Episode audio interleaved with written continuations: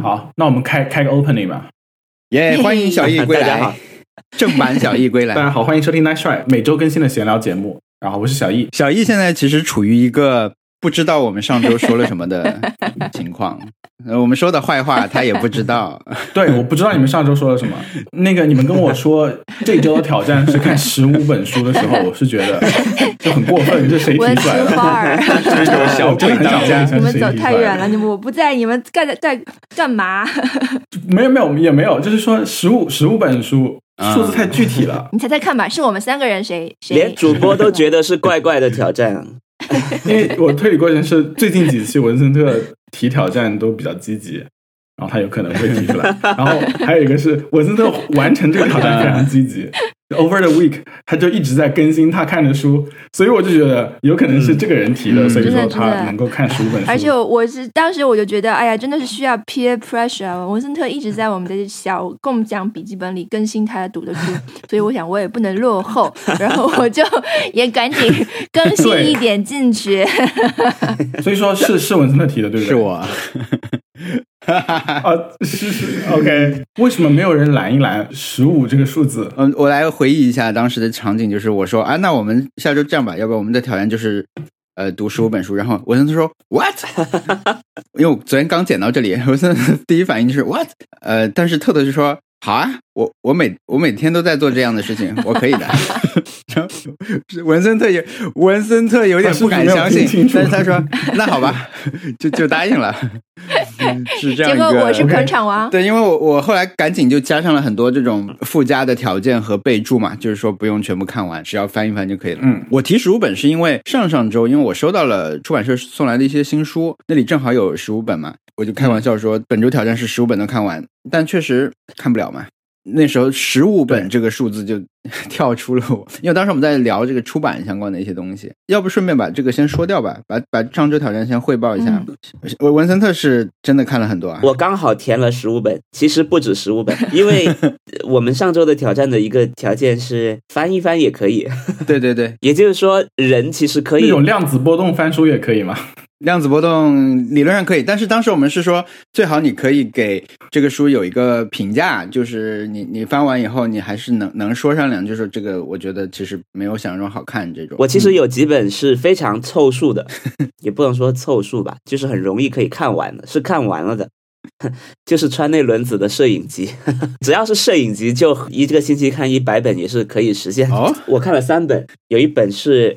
我非常非常喜欢，叫《Illuminance》。嗯应该说是，如果一一个人一定要买一本川内轮子，就一定要买这本，因为这本书有一张照片，应该是全世界流传特别广。我是一直在找这张照片，但没有找到，就是这张。哇，哇，这张照片我见过哎，而且这张照片非常 illuminous，推荐所有人都买，我会买。这个多少钱？大概一百块吧，Yikes，我不买了。但是实在是太好了。好，我来上海，你借我看。你赶紧把货都囤起来。川内轮子，我豆瓣最早还流行他那照片是一组那个很、很蓝色的那个水色的那种，反正他照片都是方的嘛，对吧？对就一些很特写啊的。嗯，睫毛啊，手指啊，那些，那那个可能就是我推荐我看完的第二本，就是这本，艾拉，呃，随便翻都是蓝色的。哦，有一张照片也是，我觉得大家可以为了它买。我这种方式其实不太对啊，大家其实应该认真的去理解作者编排照片的顺序。只推荐一张照片是很奇怪的，就是这张照片特别美的一张照片。天鹅，天鹅这一张，你能给大家解析一下吗？因为我觉得没有楼梯那张那么一看，大家就觉得这个照片太了不起了。说不出来，我就是觉得太美了。我觉得它整一本都非常的温柔，就是太温柔了。我看了，是不是这种摄影家们都有自己的，比如说代表作和成名作，和在中国的成名作？我刚好上上周没有做挑战的时候看了那本日本有本摄影杂志叫《一嘛》，现在他们就是每期做摄影师特辑嘛，嗯有一期就是川内轮子。他其实，在很长一段时间内都是在广告公司工作，用公司的暗房去印照片什么的，然后一口气推出了三本摄影集。他就是那种突然间就把自己全部都交出来的那种摄影师。我最近真的花了很多钱在搜集他的摄影集，觉得非常值得。第三本是他二零一七年的嗯摄影集，叫做《Halo》。Halo 这本就非常，我觉得不温柔，但是很震撼的吧。他去了河南拍照，哎，他说当地有个习俗是穷人的烟火大会，叫做我看看打树花。你们知道打树花吗？不知道什么是打树花是用钢来金属加热，然后打出来的像烟花一样的东西，在地面上，不是在天上。请看，哦，哇，哇，这个好好看哦！就是用钢水来甩在地上，还是对？它就是你买它的任何一本都很值得，所以这三本就是很容易就可以看完。我甚至里面它有一些采访我没看，OK。我就是看了照片。没关系，对你有翻译笔对，还好用吗？几周过去了，我还是觉得非常好用。可以，它可以翻译屏幕上的东西吗？哦，屏幕上我没有试过，哎我都是直接翻杂志。对，所以我看的第四本是日本的一个设计杂志，叫 Idea，它是用英用日语写的，呃它也是做那种特辑。那一期讲的是一个叫高田唯的设计师，就是阿茂的头像的那个设计师。这个设计师在日本很有争议了。因为他设计的东西都会让人家觉得很丑，他设计的东西就是椰树牌椰汁那种东西，所以他的争议很大。我给你们发一个他之前做的海报，感受一下你。说这个风格如果是北京电影节的海报会被人那个吗？肯定会被骂，然后会有人会把台上海电影节的海报拿出来，然后对比说这个太难看了。这个 graphic Graphic Design in Japan 应该类似日本的设计年鉴这样的书吧？他来为大家设计今年的年鉴，然后就有设计师就说：“我不能允许我的作品放在这么丑的书里。”争议非常大，他做的东西也都是这种类型。因为我看那本特辑的时候，他其实有连载其他的作品，是非常日本的，他只是看起来非常反叛，然后才做了这样的感觉说不上是坎普，我又发了一张图进去，是他在上海的展。这个东西可能一看也好像没什么特别，但是他是经常去各种地方发现，就你每天都能看到的民间设计，把它总结归纳变成一个作品。然后他自己在上海做的这个海报，其实是摩托车车屁股用来遮轮子的那个东西。天哪，对哦，他在上海展览的现场是放了一辆摩托车，是的，就能直接看到他用那种材质做了这样的海报，所以我们看图还看不太出来，它的材质很重要的。它应该是那种橡胶，就印在橡胶上面，而且还有有可能印偏掉，什么大运摩托什么是大运摩托？就是什么风驰电掣是一个品牌，我这本书很早就买了，但是自从我买了那个笔之后，我就开始认真看他的采访，还是非常有收获的，觉得对他有另外一种感受了，就是不会对他有这么大的意见吧？我觉得我这样对比不知道对不对啊？就很像杜尚。你如果所有人都模仿这个人，也能做出这种设计来，因为他设计这样看起来是很简单的，嗯，但是他背后的思路可能是一种像当代艺术的行为，就是他把你日常的东西做成我觉得要发现这个摩托车上面这种东西，也是需要一定的就是观呃洞察力。我我很多人就看一看，觉得啊这好丑，不看了，就不会记住，然后甚至不会把它给放在自己的海报里面。对你你指出来以后，就觉得就特别熟悉，太熟悉了，而且这个配色也真是。这些都是当我能阅读之后 给我带来的东西。以前真的就是看图。李诞下一次什么时候直播？李诞直播的是迪牌哦，不是这个品牌哦，是别的品牌。品牌 竞品。应该也一样好用吧？竞品哎，文森特，你用过就是 Google 的那个 翻译吗？呃，我用过，拍照它们之？间的使用体验区别是什么？我觉得翻译比会更准诶。我每次用那个谷歌翻译，都让我觉得有很多内容可以不必翻，但它翻了。因为谷歌翻译它的做法是你打开摄像头，嗯，你只要这个画面里面出现的文字，它都会翻嘛。但是你稍微一动，它就会一直在重复计算。对，你动一下，它就重重复计算，啊又换成另一句。如果它保持一下，我觉得还 OK，可能保持一下就是那个笔的感觉了。这就是我拥有了其他的语言能力看懂的杂志。然后还有几本可以快速讲的，一本是叫做《虽然没有什么困难，但还是想逃避》，是一个日本作家写的，我都忘了他的名字了。我以为这是你对本期挑战的 一个感想，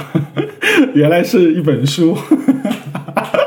这本书是我二零一六年来上海的时候买的，打算在酒店里面看完，但是没看完，就一直带到北京，然后又从北京带回上海，然后在上海就一直放在书架里面没有看，最近就拿出来看，诶，感觉还是没有办法看下去，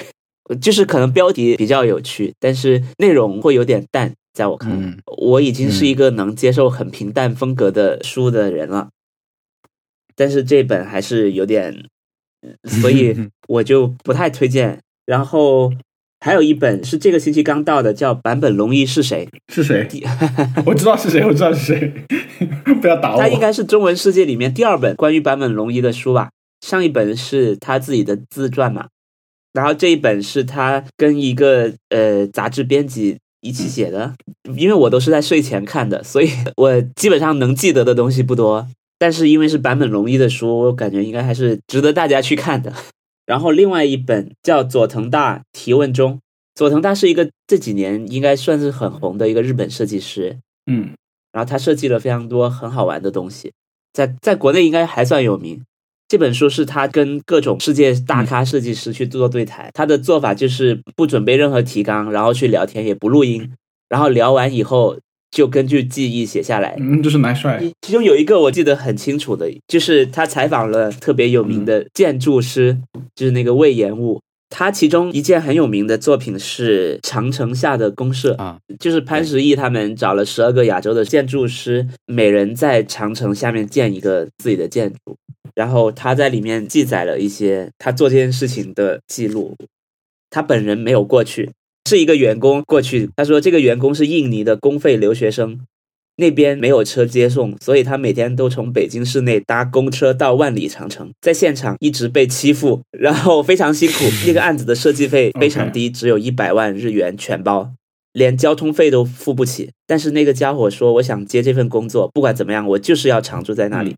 我说：“这个钱真的没有办法让你常住。”但是他不听。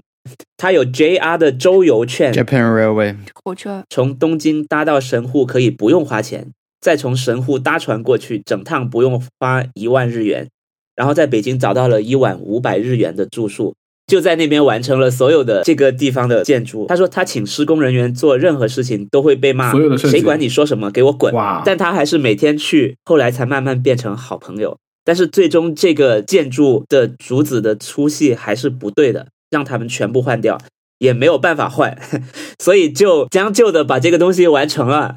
如果我没有看到这本书，我只看外面的公关稿，我就会觉得这个东西好好啊！天哪，建筑师把背后的血泪讲出来了。这是他写书的动力啊！这是被别的人看到说你这什么破烂施工的话，他要告诉你这不是我干的，我不是原来不是这样想的。一百万日元是多少钱啊？人民币六万多六万，太便宜了吧！这样一个世界著名的建筑师，六万块钱，我们现在在国内找人设计 logo 都不是这个价钱。你讲一百万日元，好像听起来是一个还蛮常见一种数字概念，对吧？就是你这样换算一下，你想吉普欠了熊小莫多少万日元，这是一个很大的数据。还了吗？吉普还了吗？没有还，还没还一百万日元，应该是没有。最新的动态应该是没有。最新的不动产，就是我记得很深，就是每次在路上看到有人开吉普，我就会觉得，哎，熊小梦那钱有没有花？哎呀，真是，我也是，我也是，我现在看到吉普都会有一种异样的感觉，就是，哎、然后对，有一种污点品牌会觉觉得是那个车主在欠熊小梦的钱。啊，你怎么回事？这样想，我已经过了那个阶段了，就是说看到吉普这个品牌的 logo 就会想到这件事情，我已经过了那个阶段。我现在每次看到熊小莫发谐音梗，我就会想，吉普会不会以为谐音梗要扣钱这件事情是真的，而且是谁都可以扣什么东？西？这个就是吉普提前扣了熊小莫很多谐音梗什么东西？就是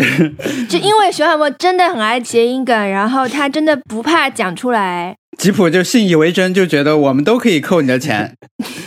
假如全中国的吉普车用户每人扣他一块钱，他就成功了。那也凑凑不了那么多钱，其实吉普车用户很难见到啊，很少有人会买吉普车。之前都是那种认为自己很有男人味的男人会买吉普车。那些人都去买雪佛兰。我刚毕业的时候就是在做车的客户嘛，行业内就流传了很多跟吉普车有关的事情，就是因为吉普车也有做军车。所以有很多男人就很向往开这种车。我们当时听到的是美国人应该很多人开吉普车，因为它是越野车里面比较有代表性的车嘛。常常大家看到非常非常俗套的一些画面，就是吉普车在沙漠上急刹车，然后旋转，黄沙飞起来，烟雾飞起来，对，或者是在沙滩上水溅起来，留下很多车轮的滚印，嗯大概是这样的一些俗套的画面。当时大家流传的一个说法是。你是可以经常开出去，但是你一定要准备好你的修车工具。你作为一个车主，你是要会修车才可以把它开出去。有时候没开出北京，就要修修补补，在路上再继续修修补补、敲敲打打，才能完成你的这个旅程。就是他吉普车之前是给人这种感觉，是很多真实吉普车的车主反映。所以 希望熊小莫继续对这个品牌敲敲打打，把那笔钱。拿回来。你刚刚讲的那番铺垫，让人觉得是让熊小莫不要去招惹吉普车的车主，对不对？因为他们很凶，他们他们会越野。对，你觉得是是开吉普的人凶，还是开哈雷的人凶？我觉得哈雷的人比较凶吧。我我觉得是吉普，我觉得是吉普，因为哈雷我觉得有点虚张声势。请大家看菊次郎的夏天，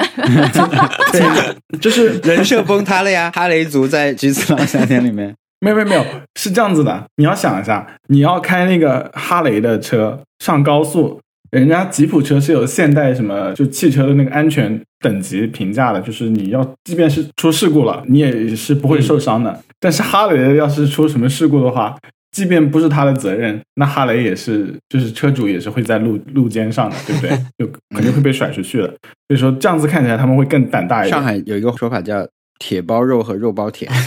哎，对，为什么美国也有这个说法？是什么？就是你开车就是铁包肉呀，你外面有个有一层金属。哦，就是我刚来上海一段时间以后听到的这种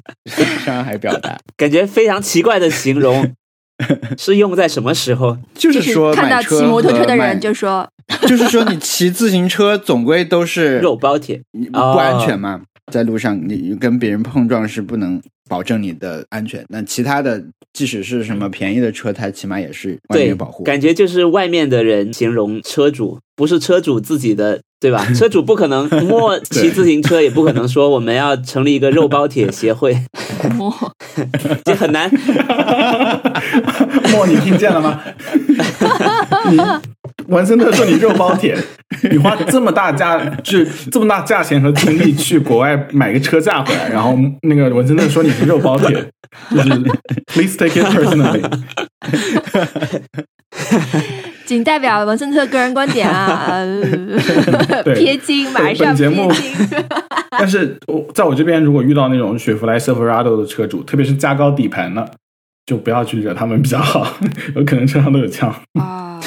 然后他们是那个有这样子一个一个习惯，就是如果你开太慢了，他们会用对面车道超过去，在你前面，然后 brake check 一下你。所所谓的 brake check 就是他踩下急刹车，就是意思是你太慢了，然后要吓吓你，然后就走了，很混蛋的。高速公路上面经常能够遇到这种人，就是如果你按限速开，他们就要超到你前面，就要 brake check，一下你。其实上海也有哎，是有些开快车的车主会这样做，一定要看那个人一眼，看那个司机一眼才走。嗯对，就是马里奥赛车的时候，你要是路路易吉路易吉超过你了，他就要看你一眼。死亡凝视是那样。对，OK，我我们我们怎么会从讲书讲到开车的、这个？天哪，这个展开有点大。太糟糕了，对，太大了，就是因为讲完。一百万日元。对，好的，我们我回来。我最近又在重新看佐藤可士和的《超整理术》，因为我们有一个听众，他在北京逛书店看到了这本书的台版，封面非常好看，嗯我就说哦，那你要不快递给我吧？然后我就给他打了钱，他就、你怎么回事？我的那一本早就没有了，所以我就又重新看。我每次看都有新感觉，我才发现原来他前面真的讲了很多实际的整理术的东西。他他是真的在讲整理术，嗯不是在讲设计方法。他的整一个设计工作室里面是一尘不染，他的会议室里面是什么东西都没有，一进去看到就是桌子和椅子，嗯，他会整理的特别干净，因为他觉得他工作的时候不想被任何其他东西打扰，啊，就想想一件事情，非常专注。然后他在整理自己身边的身上的东西，他以前要带一个包，要带很多东西，就像我一样，但是他 没没少丢东西，对我以前这大包小包还挂个相机什么的，也是。然后他给自己做的练习就是每天回到家，把身上的东西全都放在桌上，一个一个去排他的优先级，一个个末位淘汰，嗯说这个东西应该今天没有用到，就不带了吧。嗯，最终就变成了他只带一点零钱和一张银行卡，再带个手机，连钥匙都没有带就出门了。嗯，然后他就觉得一身清爽。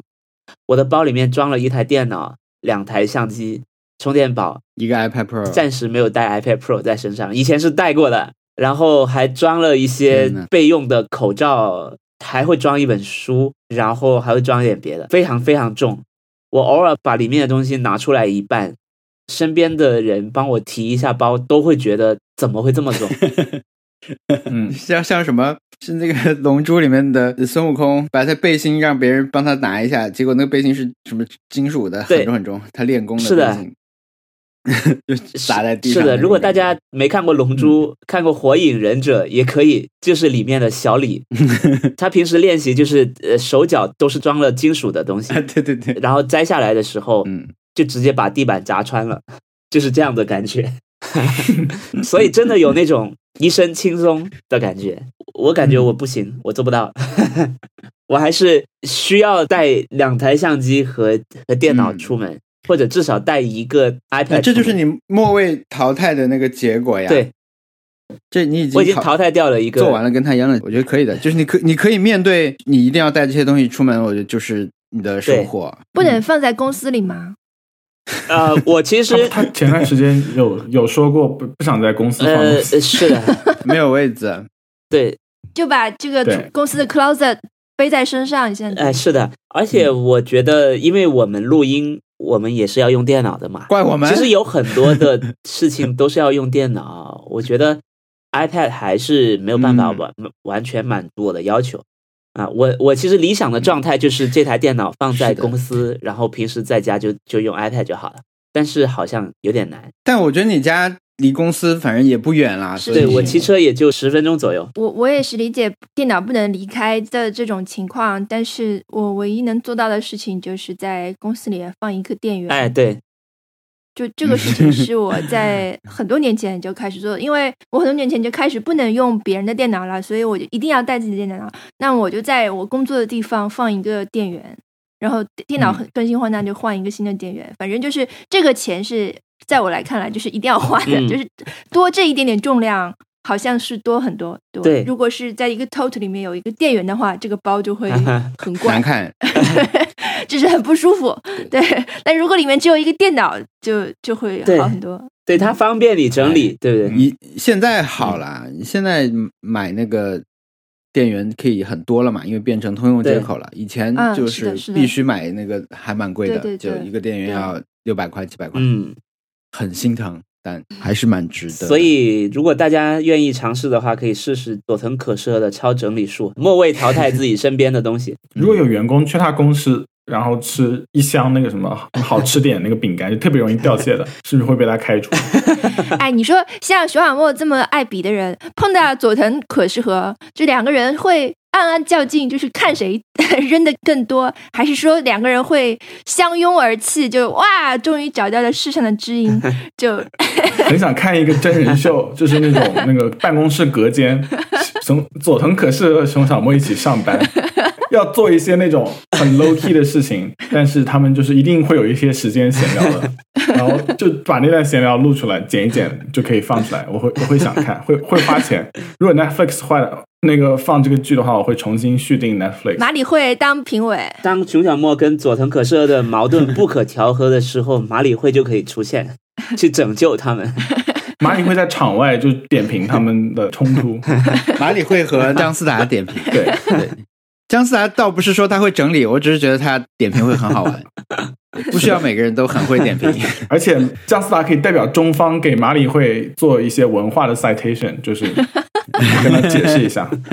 太好了，我就会送出一些网飞会员给大家，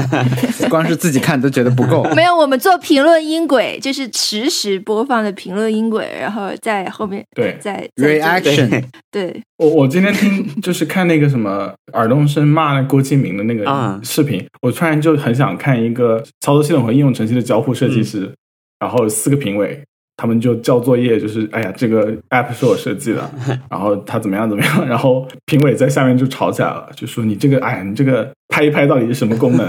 是 没有人会用的，还容易误点到，然后有可能也也可以有很多人会关注这种事情嘛，很想集中一下这种意见，然后看一下到底是谁在背后设计这种东西。张小龙可以参赛，然后评委说的时候，他说没有人可以教我做产品。对，哎，我记得之前那个 Apple TV 这个项目刚刚宣布，呃，就是 Apple TV 这个内容平台项目刚宣布的时候，他们苹果策划过一个这个比赛啊，就是做 App 的人，Planet of Apps 太好笑了，那个剧没有人看，我觉得那个剧可能就二十个人看，可能是就是继 Quibi 以来，互联网产品界就是做过最糟糕的一个东西，就是 Planet of Apps，嗯就没，我觉得我觉得可能就二十个人看过吧，而且还是格温尼斯帕特洛做的啊，，是一个什么剧啊？天哪！不是他就是做 App 比赛，App 综艺嘛，哇相相当于它是那种一个电梯下来哦，你 pitch 一个 app 的 idea，然后下面评委给你爆灯之类的，我看一下还能不能搜到，可能真的只有行业里面的人会看吧，可能我会看。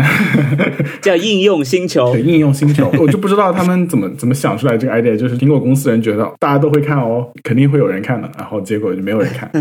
那是一六年吧，应该是他，因为当时可能确实大家在拼命的想，就是 App 有什么还没有做的，对吧？我们可以把这些想出来，可能制作人就会觉得，哎，好像这些人是可以被被那个。我当时说，我们国内只能做 Planets of 公众号嘛，就是大家因为当时都在想，我有一个什么公众号可以做，嗯。所以就就是可能环境，主要还是环境，现在有点无法想象了，因为 OK，赛道都已经定下来了的，现再回到书，好的，我们继续回到书。我要拉回来，啊，我们又没不小心又跑到虹桥去了。你你本期如果大家都完成挑战的话，你要看你要讲六十本书。我我其实已经说的差不多了，还有四本就讲完了。下一本是一百天后会死的鳄鱼君的中文版出版了，请大家一定要去看。看我重新看了一遍，还是觉得非常的感动。然后我嗯推荐我嗯公司的其他人看，其实他们很多时候是不知道这个漫画当时是在 Twitter 上连载的嘛，它真的就是当一本类似童话书这样的方式看完的。然后大家就是今天拿回家，明天就拿回来说哇太好看了，就是一本这样的书。然后下一本叫做《弯》，就是弯弯的弯，是我一个朋友写的书，他是一个建筑设计师或者是空间设计师吧，我我其实现在有点分不太清。他其实做了非常多上海的一些比较，我不能说网红，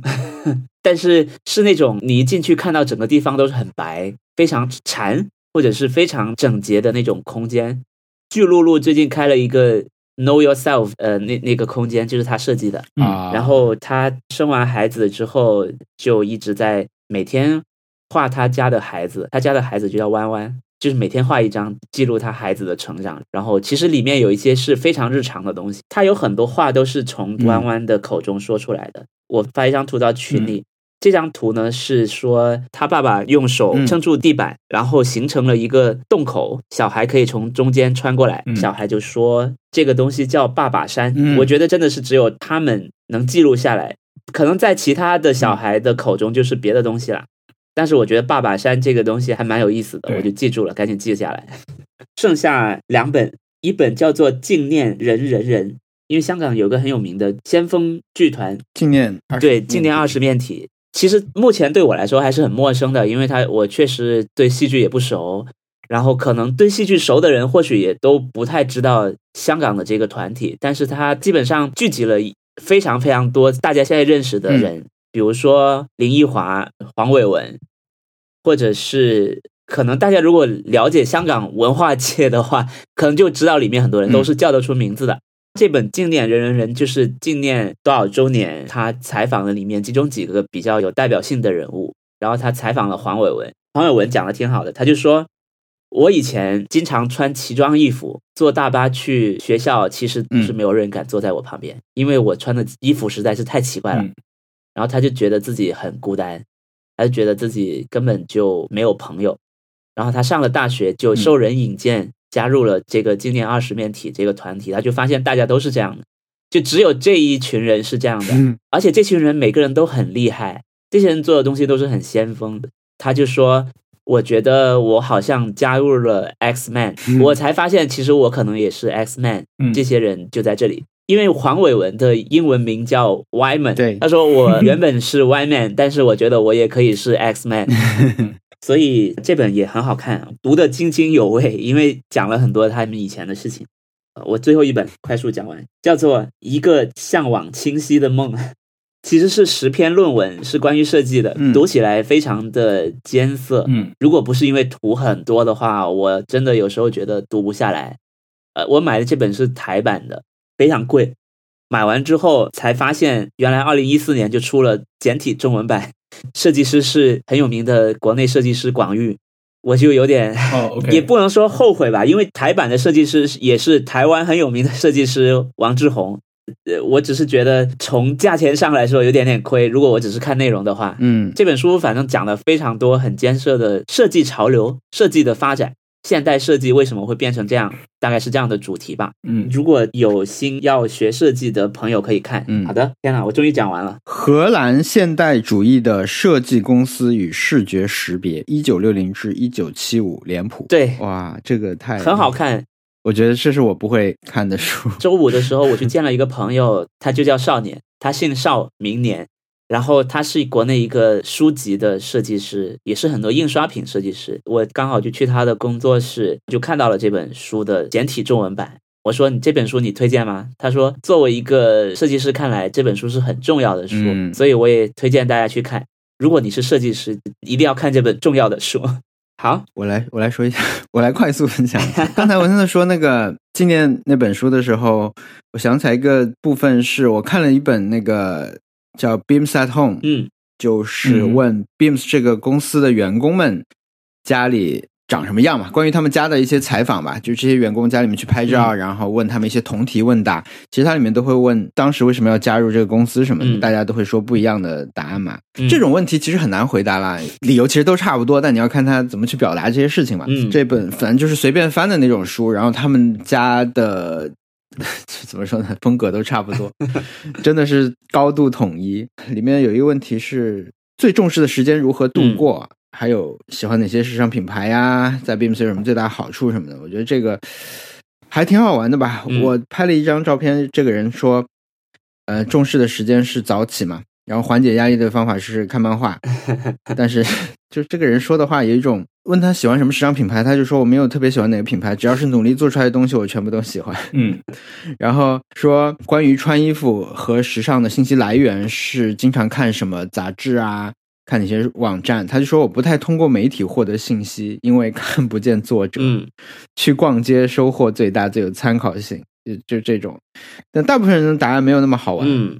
对，这是快速翻完的一本书。我觉得我们我看下来，我们基本上都是不看小说的，因为小说基本上没办法让你对，对你完成这个挑战没什么帮助，因为一般需要时间比较长嘛，所以都是选这种可以快速翻看的书。嗯，包括我快速翻看的《破事儿》，因为我们上次提到的，嗯。聊到了一点点这个书，上一期的时候，对，但我觉得他那个前面真的是极其快速的量子读书法翻过的，但他最后有一个地方写的还挺好，嗯。他有一个后记是做了一些增补嘛。啊因为他那个《破事》这本书是他的旧文的那个啊重新集结，嗯但他后记的最后一句话，我觉得跟我们播客也有点能搭上嗯吧。我来朗读一下，他说：“记了大段啰啰嗦嗦，有几个读者会关心这般流水账。九四年到九七年是我个人的悠闲好年华，故特别想缅怀一下。要是因此感到后继无聊的话，还望见谅。毕竟我也只是顺道整理一下自己的过去，就像你来我家探我，我一面跟你闲聊，嗯一面收拾书柜。”一样，看似无理，但其实也不会对你构成太大影响，嗯对吧？对当时看到这个时候，我会 觉得跟我们的办节目主旨也比较像吧，就是大家不要互相觉得说是很重要这样。嗯呃，然后我还听了那个嗯两本小说，一个是《猎魔人》，一个是《与拉玛相会》。嗯当时想完这个挑战以后，我想我这周不听播客了，我就听有声书吧。然后我就去找了一个有声书，这个是机核做的《猎魔人》，我但但我只听了两章，因为我觉得那种播音腔太重了。他们可能是一个比较专业的团队做的吧，嗯嗯，我不太喜欢那样。那好像是在一个评论区看到有人说他最近看了那个与拉玛相会的电子书，听了觉得那个很好，嗯、我就去找了，因为我以前看过这个书啦，我就在喜马拉雅搜了一个版本，我觉得还不错。当播客替代品那种，因为我去踢球开车的时候我就听这个，但是毕竟是看过一遍嘛，所以说大概情节我是知道的，我就想听他说一些段落。我如果我觉得是一本新书的话，可能就很难在跟播客完全重合的一些场景下听，比如说你同时在社交网站上可能就不太行，会分心的场合可能都不行。但是如果你开车这种场合听书，我觉得还可以。以前我没怎么听过，我觉得还可以。对，很爽我。还去试了一下微信听书的那种，他们不是现在也也很多出版社什么在做嘛，有 AI 的，比我想象中好一点。但是好一点的书，基本上那个出版社都会给他好好做一下。我也稍微试了一两个吧，但可能暂时也没有特别想继续这样听的书。哎，还有一个我想分享的是好玩的是，还有看了一些杂志，杂志也很快啦，就是卡萨这种。然后有一本书，一个封面是小猫的一本书，这本书叫做《被分享一万次的文案》，被分享一万次的文案，然后封封面是个小猫，因为它的前言写的就是说你现在的广告一定要赢过猫，因为猫在互联网上是无敌的嘛，哇，就这样一个文案写的书，所以我这本书就是总结被分享最多的文案，然后来给你讲一下他们的规律什么的。然后它第一个就特别好玩，因为我之前没有看到过这个广告，它是一一张，它发报纸的话其实是视觉冲击力很大的，它就是相当于是很大的一个空白版面，中间有一个小小的 pocket，一个饼干，嗯对吧？然后旁边有一很小的字写着 sly 就是命苦。辛苦这种意思，然后下面又有一行字写的是说十一月十一号是 pocket 日，嗯第一行写的是这个，下面一行说的是才不是呢，是 Pocky 和 Plays 的日，它是 Plays，哦它不是 Pocky，、就是大家只知道十一月十一日是 Pocky 日。他作为 Plays 这个饼干，他觉得不行，就是就我太惨了，就是其实其实今天也是我的节日，为什么你们不知道我？就这样一个广告，我觉得这是很好玩。斯莱，就你们也知道知道我吧？注目对吧？一个空白的大版面放这是在十一月，十一号发的一个整版广告。应该是后面就会说这个东西让人感到人设嘛，对吧？就带入他了，大家就说对要加油啊，什么 Plus 以后也要加油什么那种，或者 Plus 就是我我本来就知道你啊，这些会不会社交网络上就会有这种 反应什么？他整理这些东西。对，这是我之前在大关山鸟屋买的，他们有个区就是有很多，他们其实这种总结文案的书还蛮多的，但大部分都看不太懂，嗯，因为没有那个笔啊，还没有。对，就是等我有了那个笔，可能就可以。对我在当时就挑了一本封面有猫的呀，很诚实，都是什么广告文案一百万呀，什么有史以来最好的广告文案，细井众里的广告文案之类的，我最后就选了。封面有猫的，对这本是我觉得也蛮好玩的。还有一本，我这次看的所有的书里面最推荐的一本，其实是叫《硬化术》，是盐田明彦的一本书。这次看了其中的大概三分之一，呃，我是挑着看的。它其实是一个教程，相当于是，因为它是在一个日本的一个电影学校是当老师的，所以这个相当于是他一章一章的来讲关于电影的知识，然后会有一些拉片的段落那种，嗯呃，很适合散开来看的一种书啊，不需要从头看到尾，你就挑你喜欢的这种片段，我觉得也有写的很不错的这种部分。嗯，我上一次看这本书是我们当时看了什么电影回来以后，电影节的时候看一本电影回来，我想起来我就翻开这本书看了它其中讲它的一个段落，就是有拉片那种截图简介的段落，呃，主要看了动作那个章节。我觉得如果我这次的书单里面只推荐一本的话，我就会觉得这本是嗯对这个领域感兴趣的朋友不要错过的一本书吧，硬化术。对我一共这里记了八本，差不多也就那么多吧。好多也只是随手翻一翻，还有阿拉蕾啊，可以过渡到特的。我之前买过国内出的，嗯就是引进版的正版的一套，好多都没有拆。其实因为我第一次看已经很小了，买这个的时候其实也已经，现在看已经是可能是什么七八年前了吧，但就没有拆开看过。我觉得阿拉蕾真的是一个打开看到一眼看到他们在那儿傻笑的就已经很开心的这种作品。我们叫阿拉蕾还是叫阿拉蕾？啊，我是阿拉蕾啦，因为我不是动画派，因为我没有看过啊，动画，我看过一点点吧，觉得对不能接受，所以就是呃我觉得动画版本是非常粗制滥造的。嗯它给我的那种、当年的那种漫画带给我的感觉是完全不同，嗯所以其实我是有点反对动画的。包括现在呃我手头的这个版本的引进版的嗯漫画，我都觉得封面是很糟糕的，是远不如我们小时候就是街头会卖的那种那一套盗版的那个呃色彩啊啊、设计啊格调高的。嗯嗯，我觉得阿拉蕾对我来说是一个 非常非常非常重要的重要的流行文化作品，它甚至可以说是奠定了我的很多东西。嗯。就是现在我已经三十好几岁了，然后我去看我小时候的一些一些摄取吧，一些读到的东西，可能阿雷是一个非常重要的作品，因为我觉得阿雷其实甚至都不是鸟山明最重要的作品，他为了去画龙珠，他就放弃了阿拉蕾，呃阿拉蕾嘛。对他因为来不及了，他就说：“哎呀，这个我要终结了。”而且他已经一直在抱怨，我没有可画的了，我不，我连那个阿拉蕾谈恋爱都画过了，我还能画什么？就是结束了，很短，只有十几册，然后就去画龙珠了。龙珠一直拖到。不是拖，龙珠一直画到 很后后面，后面很后面做了这么多东西，然后跟阿拉蕾是完全相反的，但是他们很多东西是在阿拉蕾里面奠定的。我觉得大家如果有机会可以去看一看，因为现在很多阅读的 App，如果你没看过阿拉蕾的话，你可以去看一看，它真的是一个非常非常有意思的经典的作品。我觉得我的很多幽默感的城市就是这种 pattern。我的就是觉得好笑的这种呃 类别，对我的我的我的点都是从他这里面，嗯包括我对漫画还有动画类的作品的这种欣赏方式，我觉得我都是在它上面奠定式的这种作品。嗯，然后我觉得这次嗯节目结束，我会大家。我会 翻拍，或者是我去找一个页数跟大家分享一个其中的一段，嗯嗯，是我比较喜欢的一段。它其实里面有很多很多这样的段落，你都可以随时翻开来去看，而且你很难想象这个作品是只有鸟山明和一个助手完成的，就是天才就是这样的。对，对他一直在说啊，我其实在很轻松的心态去完成这个作品，但他其实是一个天才又勤奋的这样的一个作者，所以太棒了，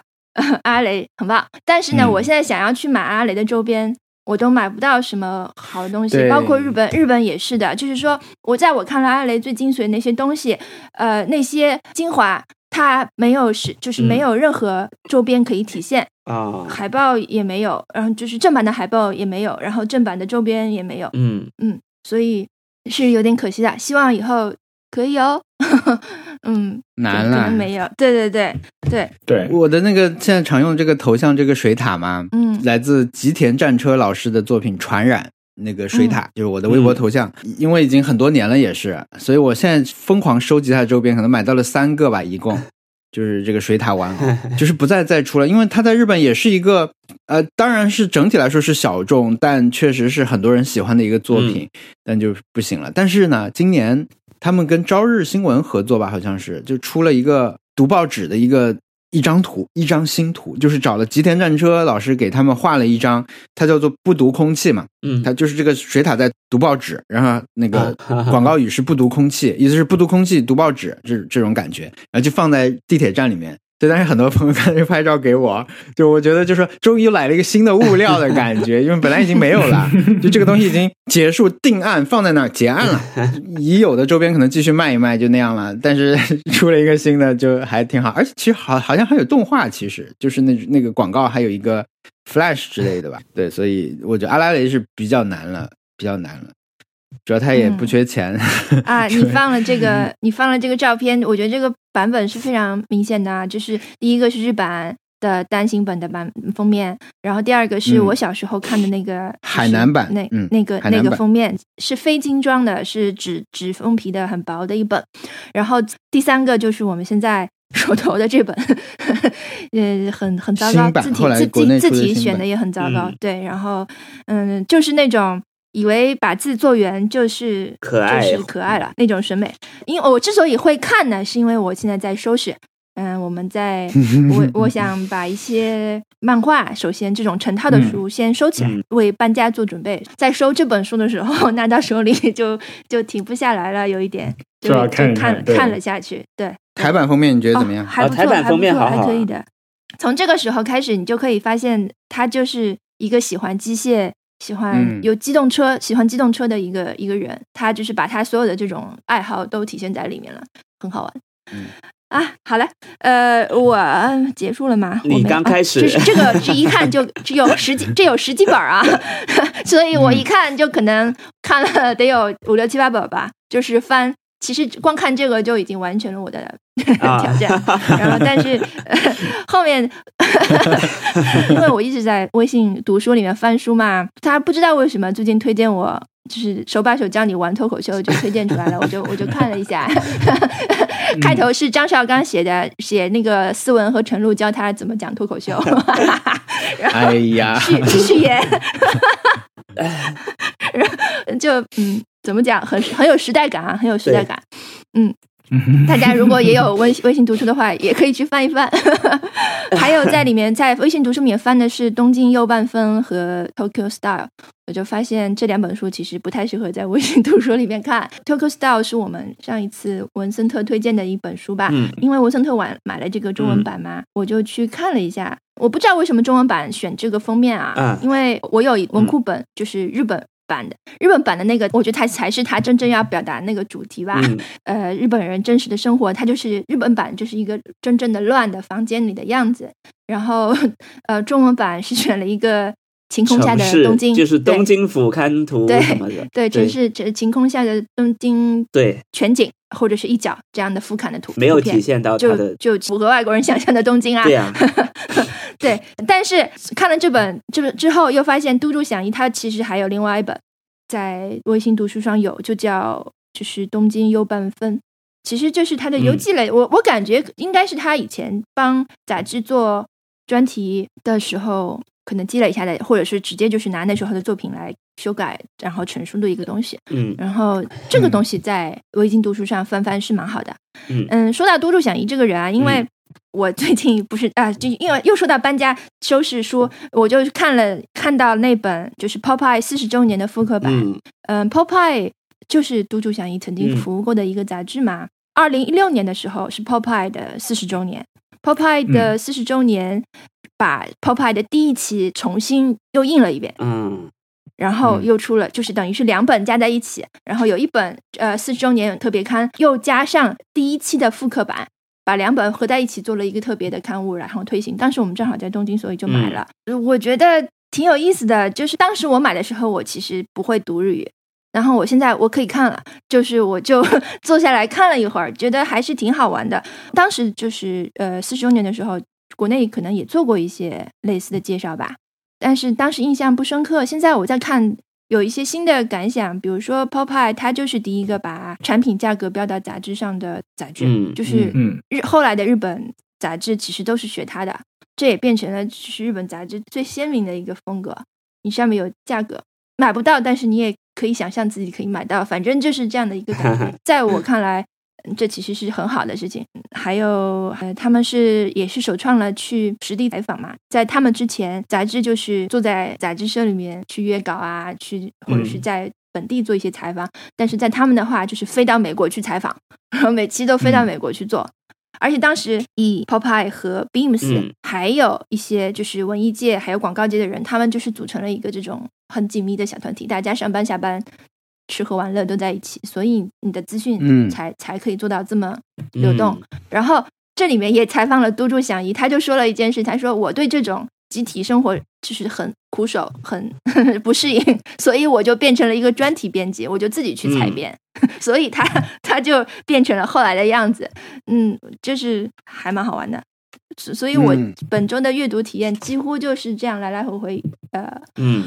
呃融融合在一起了吧，跟自己的生活和跟他们之间也有联系，就挺多助响一，他因为他还有一本书，就是叫《圈外编辑》，就是讲了他在 Popeye 和 Casa 里面，嗯我感觉他是也受不了那种特别官僚的感觉，他就是觉得那种生活非常的自上而下，然后特别的不自由。嗯而且他后来想做的专题基本上都是编辑不喜欢的，或者是编辑会觉得不能给你这么多钱去了，因为他以前去一趟美国就真的花掉很多钱。其他的正经的一些编辑是会约摄影师、约作者，一群人去拍大片，然后当地还有制片什么的，嗯所以钱一下就花完了。所以他后来做很多东西都是钱都是自己拿着，然后自己拍、自己策划，嗯每天在乡下，甚至在美国乡下也是开车到处逛，在截稿日之前半天都还没有东西出来，突然在高速公路旁边发现，哎，这当地有一个很奇怪的地方。赶紧就去采访了，第二天就就写掉发掉了。他整一个好像是一个异类，你这样说的话，我会觉得就是说，呃，日本的这种路径依赖更明显，嗯可能是多种情况。比如说，有的人英文好，他在日本，日本的几个大杂志都在一起嘛。对，就比如说平凡社，就是 Magazine House，他们嗯其实常看的剧本都是他们出的。那这些人天天在一起工作，其实他们的楼是很小的，所以大家说你认识谁谁谁吗？就大家都找着同一个人，让这个人就可以把这个工作变成他的一份主要营生啦。看来看去，比如说你写到纽约，可能就那几个人在在做。嗯一个是跟这种关系有关系，还有就是跟 会跟外国人沟通的人可能不是那么多有关系。嗯就好像演过那个了不起的狐狸先生配音的那个日本人，嗯嗯嗯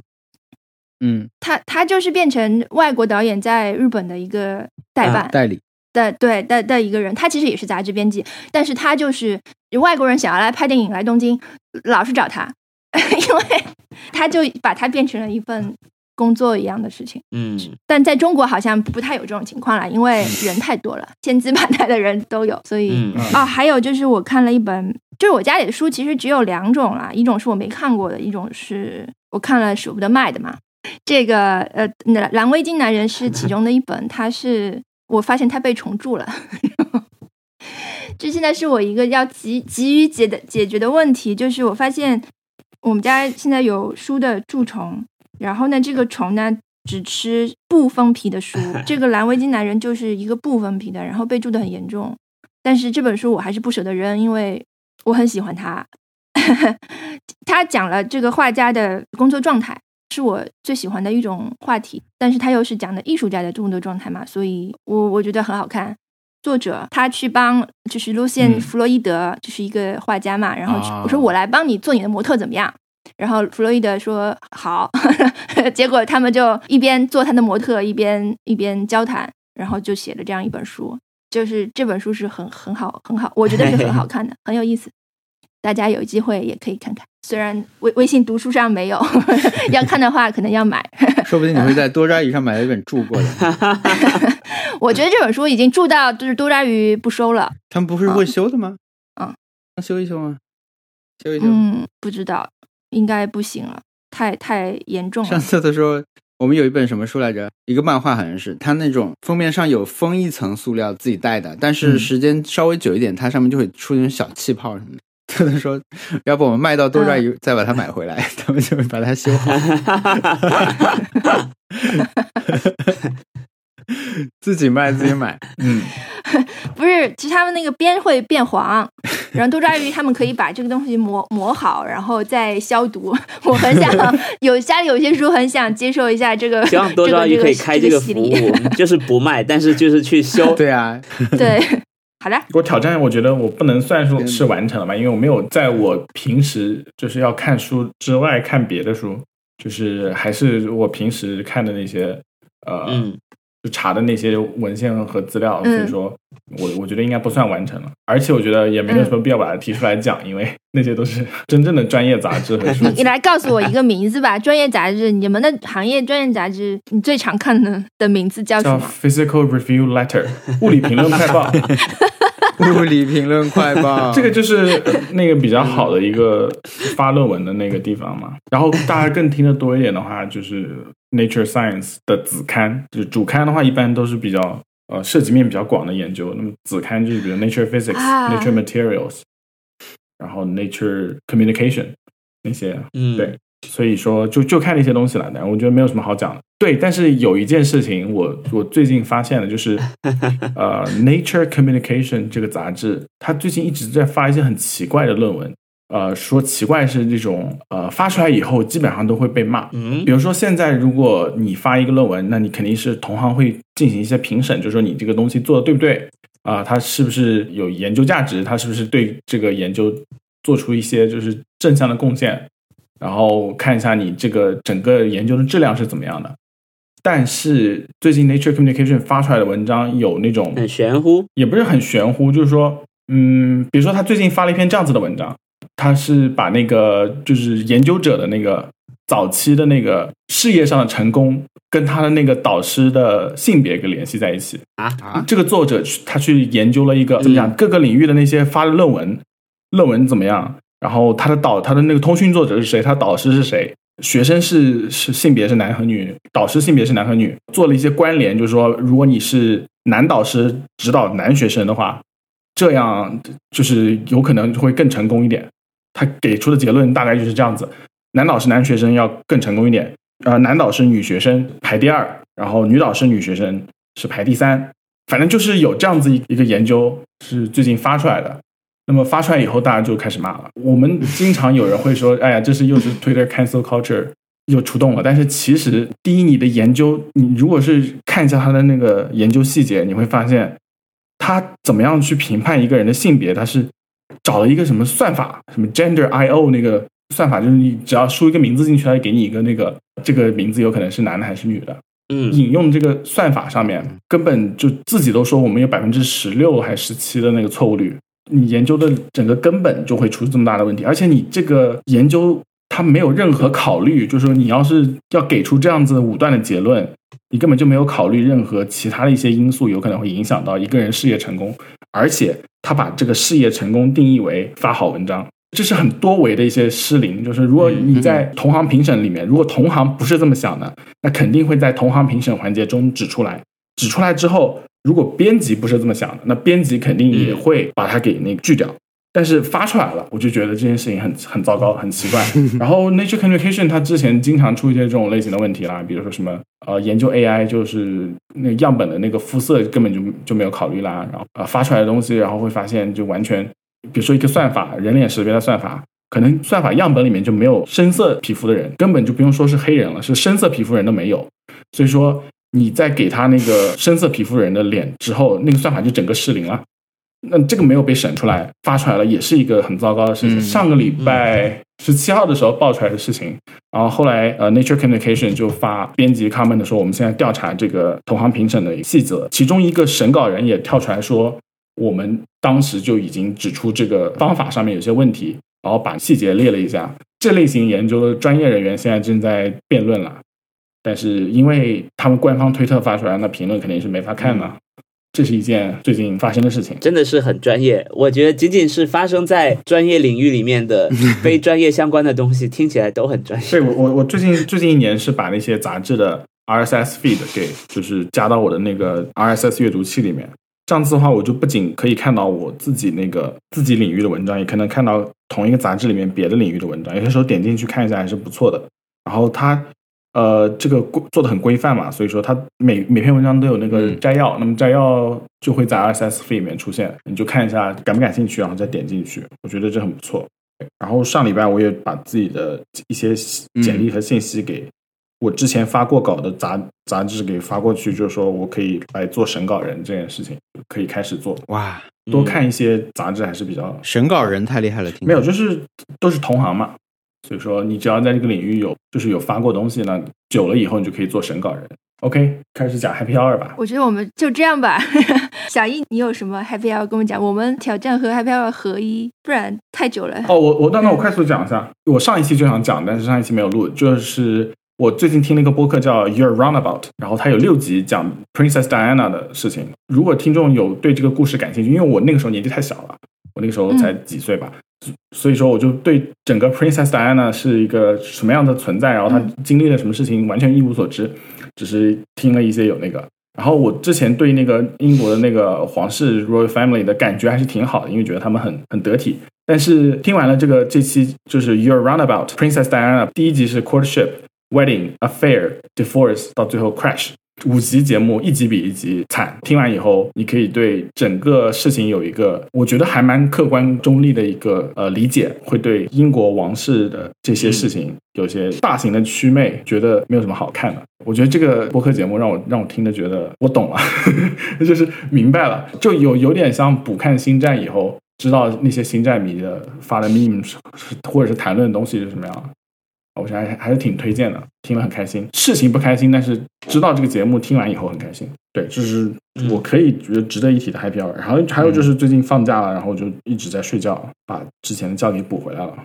但是以后你再看到 Princess Diana 的东西，你还会再看吗？还会再看，就是我对 Princess Diana，它也是皇室的一部分。对，但是皇室的皇室我是很讨厌的。但是 Princess Diana 代表的皇室是那种 outsider 的皇室，比如说现在让我看 Meghan Markle 的一些故事，我会觉得他，我也很很愿意看他的一些事情，他讲了什么事情。他在纽纽约时报上礼拜也发了一篇文章，我会去看。但是如果有人跟我说什么 Charles 或者是女王有什么事情，我会不想点进去。但是你想了解，比如说戴安娜的事情，你肯定还是要知道她背后的这个体系的吧？就是说，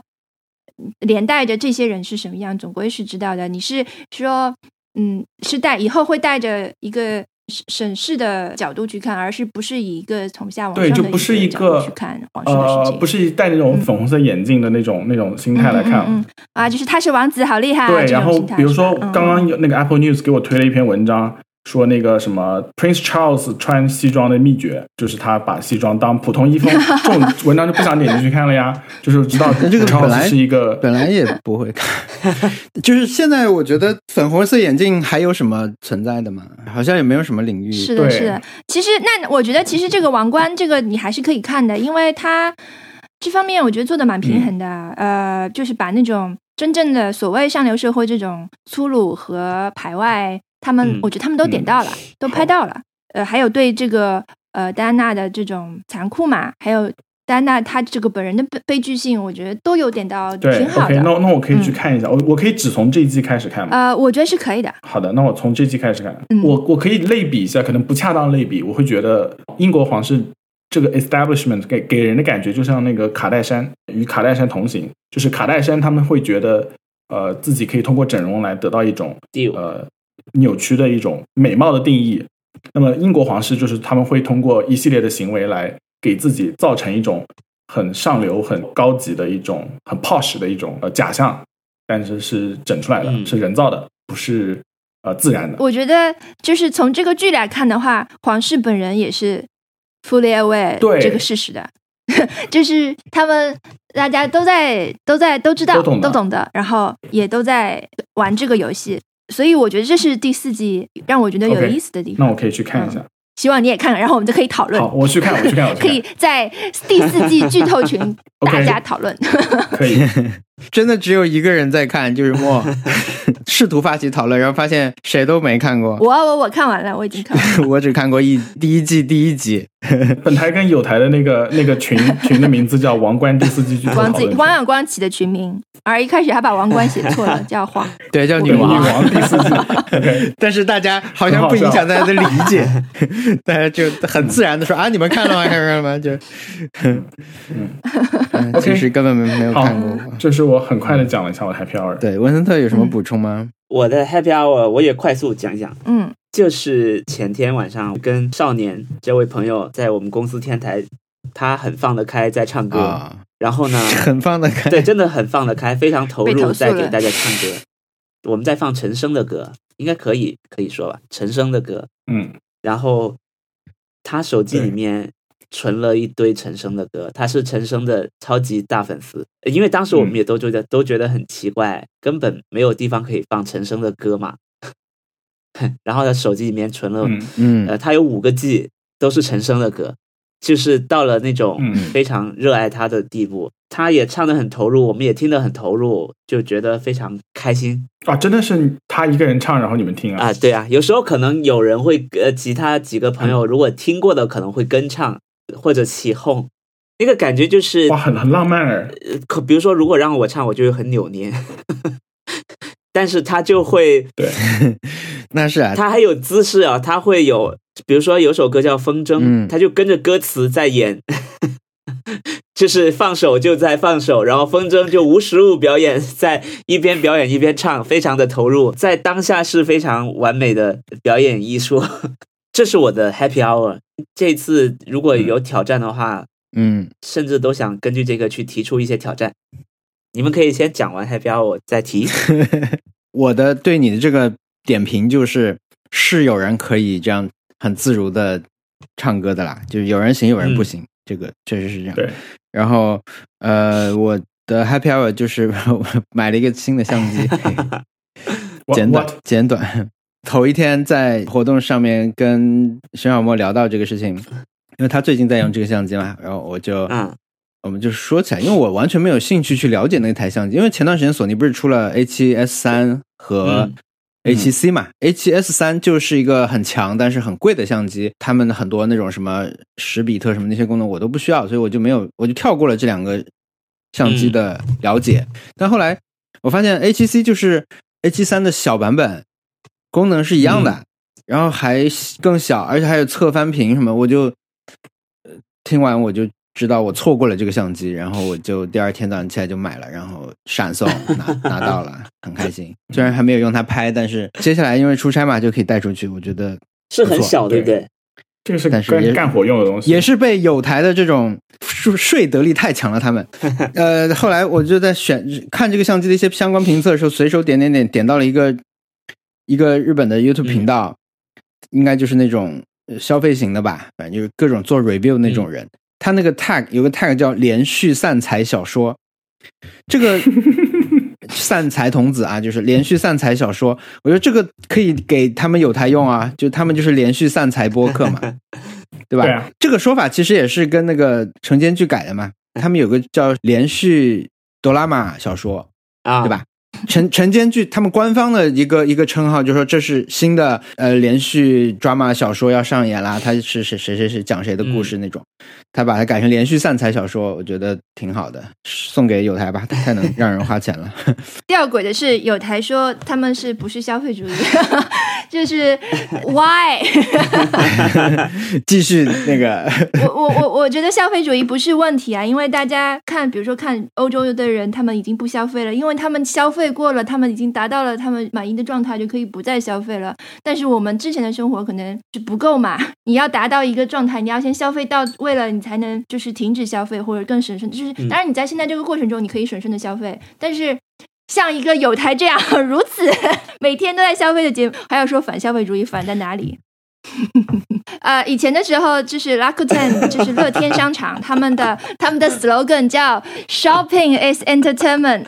送给有台作为你们的 logo，呃，作为你们的 slogan，我觉得也很合适啊。不要不要攻击有台了，不要攻击有台了，可以了可以了，说挑战吧，文森特，提出你的挑战，文森特。好了，我说完了，啊，对，很多听众其实就想听这个，我跟你们讲，应该把这放在前面。对对啊文森特，请你来提吧，我没有想攻击完了到。我我再讲一个很短的猫滚键盘事件。本周有在我的桌上，也不是我的桌，因为我们是共享，有些人的东西就放在了我这边，然后我就以为是我的，是一张卡，是那种贺卡之类明信片，我就打开，封面是一条鱼，是几条鱼，然后里面是写给别人的一些这种叫什么寄语吗？或者是反正写在明信片上的话，嗯，他就比如说 “to 小易，就两个字逆流，可能是逆流而上的意思吧，因为封面是两条鱼，然后我就觉得嗯这个东西很有意思，因为我我们身边应该蛮多人出书的嘛，他们是有写书，呃呃给别人寄自己的书的时候都会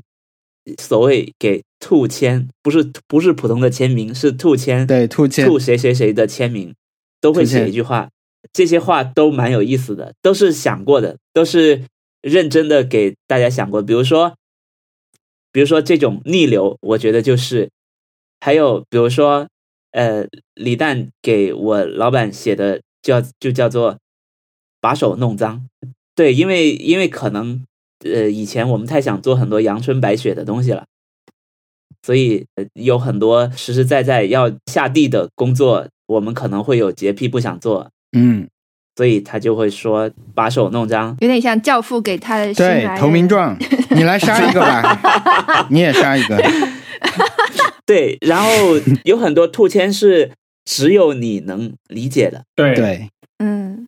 独抓对吧？独抓鱼不收的，对，多抓鱼不收，这是我本周不小心发现的。然后这是个猫猫滚键盘事件，所以我提出的挑战有两种，一种是就是我们也尝试送一本书或者明信片给一个认识或者不认识的人，但是你一定要稍微知道他有些特点，然后写一句跟他相关的话，比如把手弄脏，吐签，对，一定要吐签，一定要嗯。跟他说逆流之类的这样的话。跟我们写垃圾话有点像啊。哎，但是这个话是要言简意赅哦。不能是垃圾话了。对，一定要是 某种程度上的垃圾话，我跟你讲。如果是同样精彩的话，垃圾话比和兔签如说上次。呃这件事情呢，虽然我们自己提，确实有点奇怪，对，就是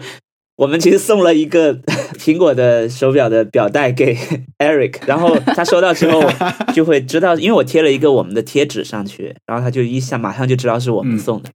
我我就后来就跟他说，强者门票送给你，嗯 他就明白了。对，就是这种话，这是第一个挑战，我们可以选。第二个挑战就是制作一个属于自己的离线歌单，就是这个歌单是你无论任何时间想听就能听，不用连线，嗯不用一定要连线才能听，因为有时候有些歌可能是 嗯，网上没得听，哦，可以可以，或者是就是找不到最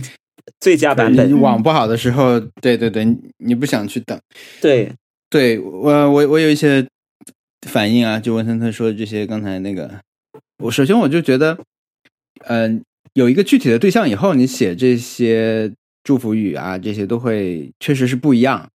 嗯、要要付出。我们昨天因为许佳来把他的书给我们送了一本书嘛，是他签好的书，他那个写了我们的名字，然后好像是老友新书还是老书 赠老老友书赠老友，不好意思。对，就是类似这种，就有一个具体的人以以后就就不一样。因为我昨天看那个阿茂的 vlog，他们在玩那个守护天使嘛，公司里面就是每每个人都要抽一个人，默默的给他做好事啊，好像帮他三次还是五次吧，就是说。给，就是公司里就是一个互相是天使的这种 这种一个时期啊，那你你只能应该是只能去做，你了解这个人以后，他需要的东西嘛，你去帮助他，可能那种是最好玩的。如果是写这个的话，就会有有这个乐趣。嗯，确实跟写垃圾话稍微有点像，但我之前写兔签，它有一个万能的话，以前都是我会写呃那个改变常规嘛，就是宝宝可梦里面的一个一个特性好像是，但我觉得这个是适合所有人的，嗯，然后当然要写兔签。我我我就觉得，比如说我们要给吕丽玲送一个东西，那你兔签也写不出什么好话，只能写什么？还是看给谁吧。呃 呃，天哪，我甚至都有点，杀了你！那连杏花微雨，你说你是果郡王，就是这种话。天哪，哦，对我写不出什么好话，太惨了吧！真的没有。哎，对对对，反正就就是，所以你的挑战一个就是送贺卡给一个人是吧？，对，而且一定要吐钱。还有还有还有就是建立你你的离线歌单。啊。啊啊啊！对，我们可以选一个。我看到赵阿蒙发了一个微博，嗯，赵阿蒙昨天发微博说，一不小心发现他的离线歌单里面有五张哦，我也看到了嗯。坂本龙一的。那个呃版本龙一，嗯。对，就是很意外，因为他好像建立这个歌单的时候也没有没有那么自自，觉。我当然会放上社交网络原声带呀、